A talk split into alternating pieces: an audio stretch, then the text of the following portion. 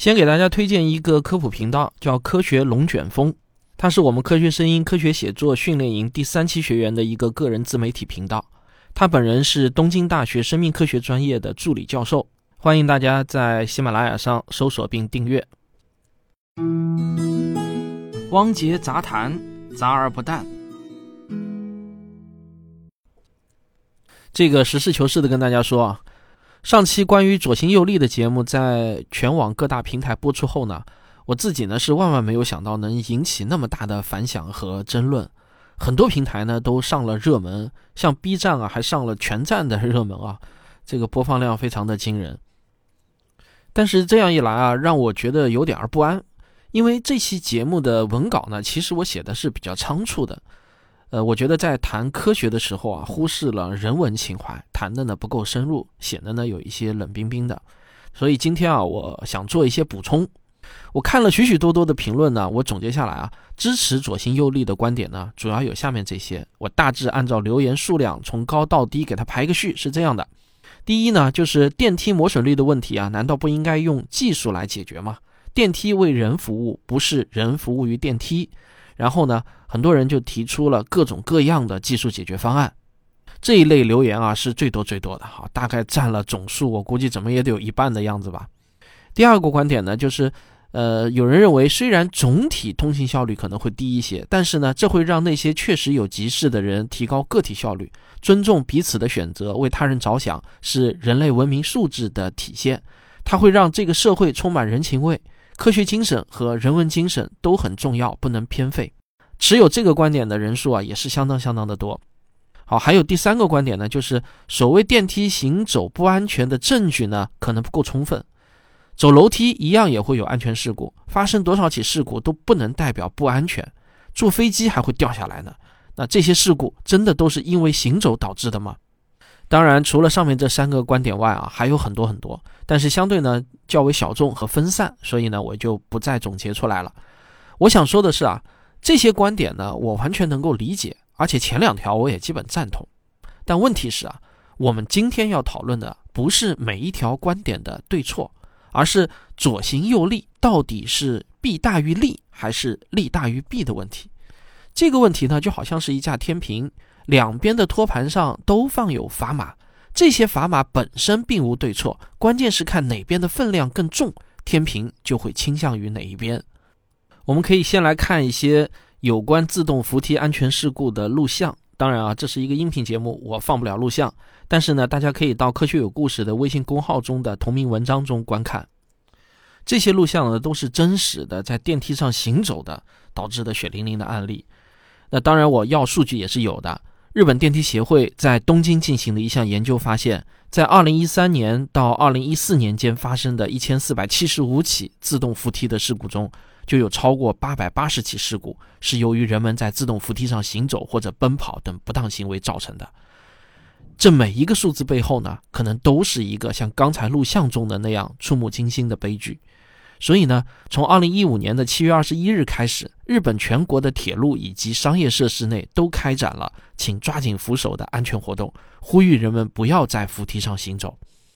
那如果你现在去香港地铁乘坐自动扶梯的话，一定可以听到“握扶手，起定定”这样的广播宣传。在港铁的官网上呢，对此的解释啊，就一条：为了乘客的安全。那么，会不会是港铁公司为了减少电梯损耗，故意用安全作为托词呢？我们可以来看一篇论文，就是二零一七年十二月十一日发表在《香港急救医疗期刊》上的《急诊室中电扶梯相关受伤的分析》。发表这篇论文的期刊和文章的作者呢，都与港铁公司没有利益关系。研究者从二零零四年到二零零八年，一共找到了一百零四位因为自动扶梯受伤的病人。在六十五岁以下的病人中，有百分之四十八点九的病人受伤的直接原因是在自动扶梯上行走。论文的结论呢非常明确，在六十五岁以下的人群中，在正在移动的自动扶梯上行走是受伤的主要原因。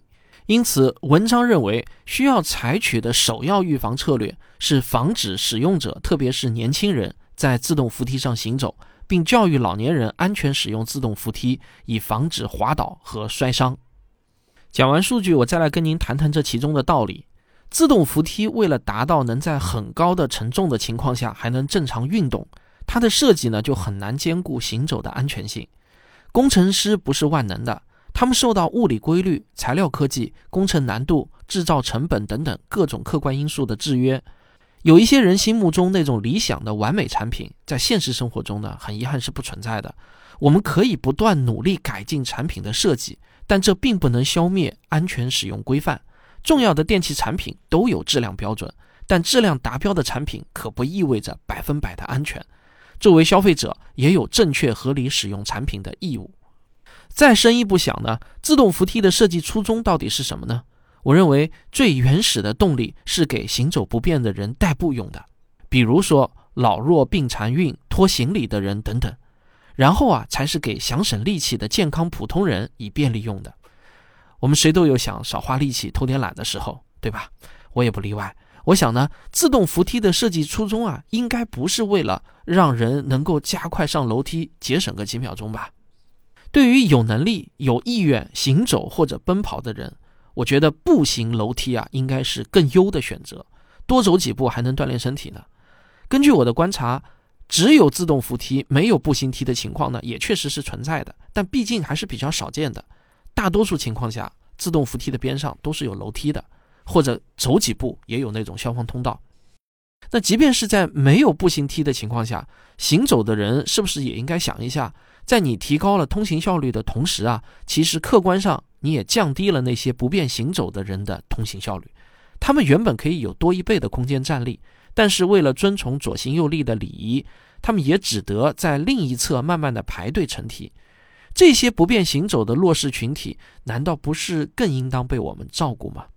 还有一种更普遍的情况，乘梯的人啊，大多数啊，其实都是那些可走也可不走的人，但因为懒得排队，或者仅仅是因为随机走到了左侧，在礼仪的约束下，相当于呢，他们是被动的在扶梯上行走。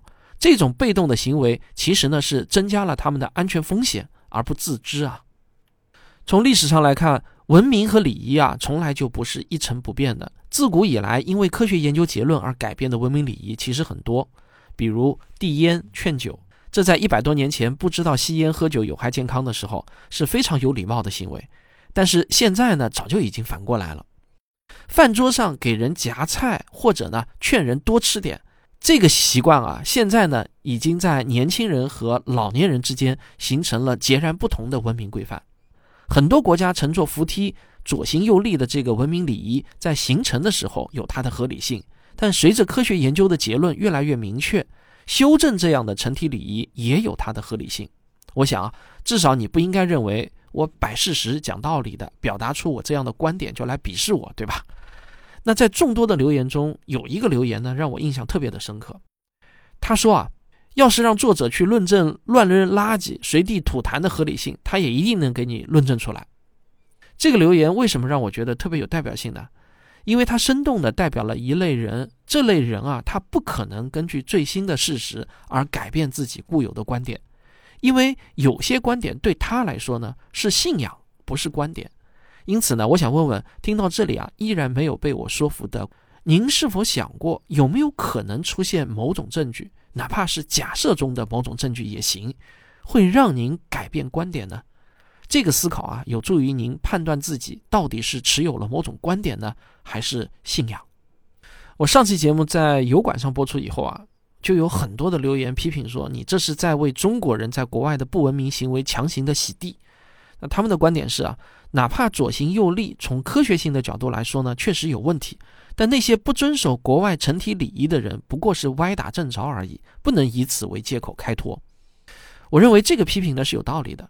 从逻辑上来讲啊，左行右立的不合理性与遵守公共秩序的行为是两码事。在新的公约共识尚未建立起来之前，那破坏者就是破坏者。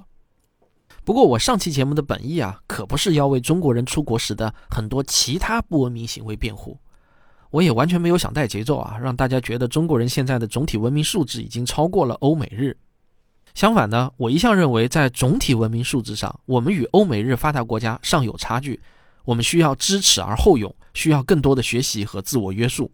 但是呢，在某些具体个案上，我觉得出于维护民族尊严的朴素心理。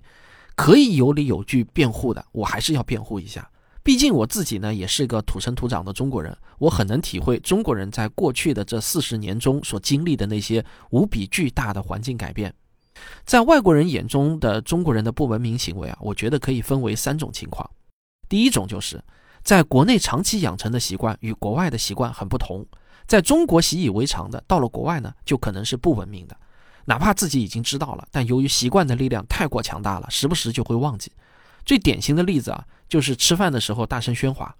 我们觉得聚会吃饭就是图个热闹嘛，至少我从小就是这样的观念。我觉得饭馆是越热闹越有吸引力。